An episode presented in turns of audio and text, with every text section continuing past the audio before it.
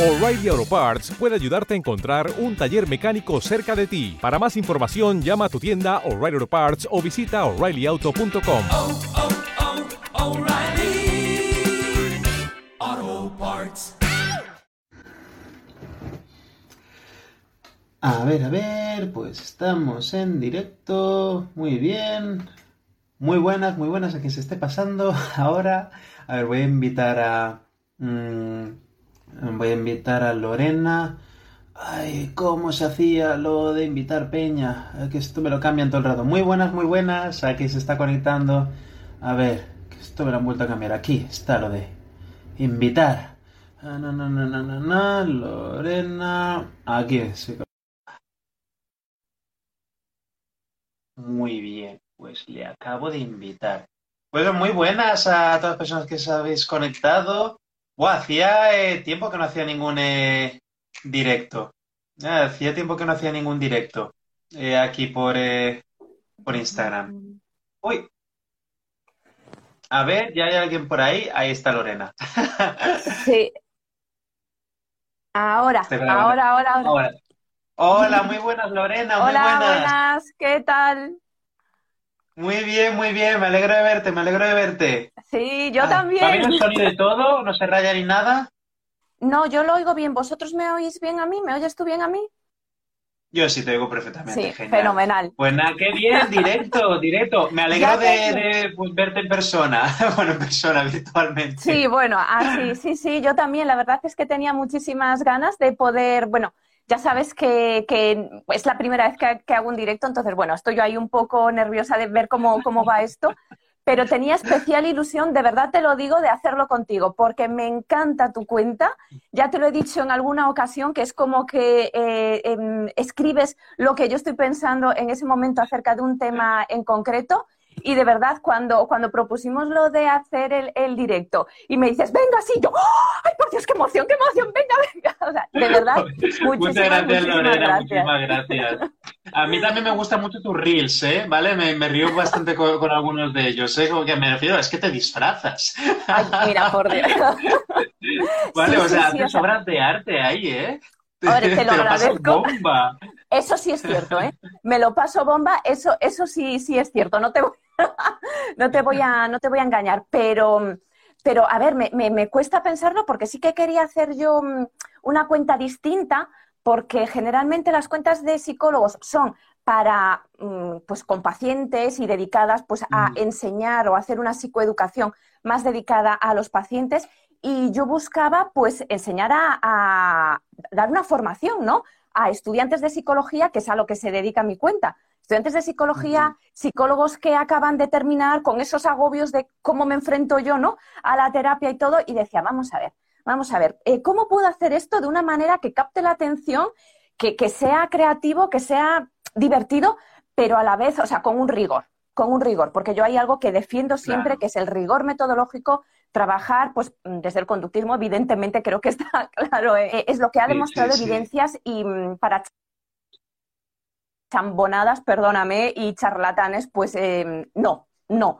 Entonces, eh, buscar el equilibrio entre em, la creatividad eh, y que no parezcas un payaso, pues me, me Que eso cuesta. ya, ya entra dentro del criterio de cada uno, ¿no? Lo que.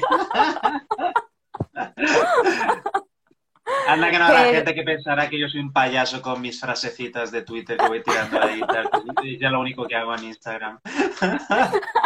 No, pero sí, me encanta que lo, lo que comentas, ¿no, Lorena? La importancia de, eh, vale, pues cuando hacemos divulgación, ¿no? Cuando hablamos de los temas que hablamos, ¿no? Que lo hagamos en un formato que nos mole, que nosotros nos sintamos cómodos y que además nos lo pasemos bien, ¿no? Que no sea un Sí. suplicio esto de estar haciendo movidas en redes y tal y tal. Y que además es un arte, ¿vale? Es un arte esto de hablar de ciertos temas de psicología o de prácticamente cualquier tema en psicología y hacerlo con rigor y además que muchos temas, pues eso, que son, jolín, serios, me refiero. Sí. eh, yo estoy pensando ahora en temas que hemos tratado en alguna de las sesiones de terapia que he tenido hoy, que madre mía, ¿vale? Madre mía, Mm, unos dramas según que no. Y por ejemplo, una de las Sí. cosas que me gusta de tu perfil, tú por ejemplo tienes experiencia con el tema de, bueno, ya, ya- ya vamos entrando ahí a tema, con el tema de eh, vale, trastorno mental grave, etcétera, etcétera. Sí, ¿Podrías contarnos sí, un poco más? Eh, Sí, desde luego. Eh, aparte, bueno, de, de la formación y tal que intento hacer a través de Instagram, yo trabajo en un centro, en la Comunidad de Madrid, en un centro público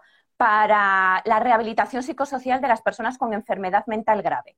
Entonces, em, lo que, bueno, he estado trabajando en, en otro centro similar en Galicia antes de venirme a Madrid durante dos años y ahora llevo en Madrid trabajando alrededor de, si no recuerdo mal, creo que son 16 o 17 años ya trabajando en Madrid. Entonces, casi 20 años trabajando con enfermedad mental grave. Cuando hablamos de enfermedad mental grave, el perfil que nosotros atendemos son las personas más gravemente afectadas, o bien por una esquizofrenia, un trastorno bipolar, trastornos de la personalidad, mm, TOCs también muy, muy graves, depresiones también de muchísimos trastorno años de, obsesivo, de- claro. Mm. de evolución, sí, sí, sí. Entonces es con ese tipo de patología con la que trabajamos, entonces comprendo, ¿no? Cuando tú dices que te, te- te enfrentas a situaciones muy complicadas, efectivamente, en nuestro día a día, en el trabajo que, que hacemos cada uno los, los psicólogos, nos enfrentamos a situaciones mm, complicadas, imagínate, pues cuando se trata de personas con, con estos diagnósticos y además con un deterioro importante, porque es que no todas las personas que tienen una enfermedad mental tienen ese deterioro, ¿eh? O sea, esto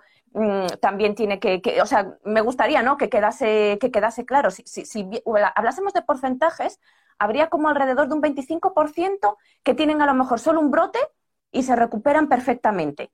O sea que Y son autónomos, no les afecta Totalmente. a la vida diaria, etcétera, etcétera. Claro, eso te quería comentar antes, porque además cuando, eh, cuando nombré el tema así por las historias de Instagram, ¿no? Pues, y puse el- la cajetilla esta de preguntas, pues varias personas me preguntaron eh, ¿qué, ¿a qué os referís con trastorno mental grave o qué es mi trastorno mental grave, etcétera, etcétera, ¿no? Y alguna persona puso por ahí eso es psicosis, esquizofrenia. La verdad, no. Claro, es cualquier tipo de tema psicológico que llega a un punto que ya, ahí no me sale la palabra, ¿no? Pero que limite, ¿vale? Que sea Sí, limitante para la persona, ¿no? Sí. Para su autonomía, etcétera, etcétera. Porque Sí. tú, por ejemplo, has nombrado casos de depresión, ¿vale? Que pueden llevar, llegar eh, a ese punto. TOCs, ¿vale? Trastorno obsesivo compulsivo también, que lleguen a ese punto de que la persona, vale, es que tiene que estar con alguien eh, con vigilancia, eh, con apoyo más constante o etcétera, etcétera, más frecuente. Aparte de, por supuesto, pues casos de temas de trastorno de personalidad, límite, eh, sintomatología esquizofrénica, psicótica, Mm. etcétera, etcétera. Sí, Mm. sí, o sea, eh, en realidad, o sea, es como mm, que existe una serie de diagnósticos como más asociados Mm. a la enfermedad mental grave, que generalmente son los trastornos psicóticos, los trastornos de la personalidad, los trastornos bipolares, generalmente. Pero luego también tiene que cursar ¿no? con, con otros, con- o sea, con otros dos criterios. Por un lado, la dura. ¿Te está gustando este episodio? Hazte fan desde el botón Apoyar del podcast de Nivos. Elige tu aportación y podrás escuchar este y el resto de sus episodios extra. Además, ayudarás a su productor a seguir creando contenido con la misma pasión y dedicación.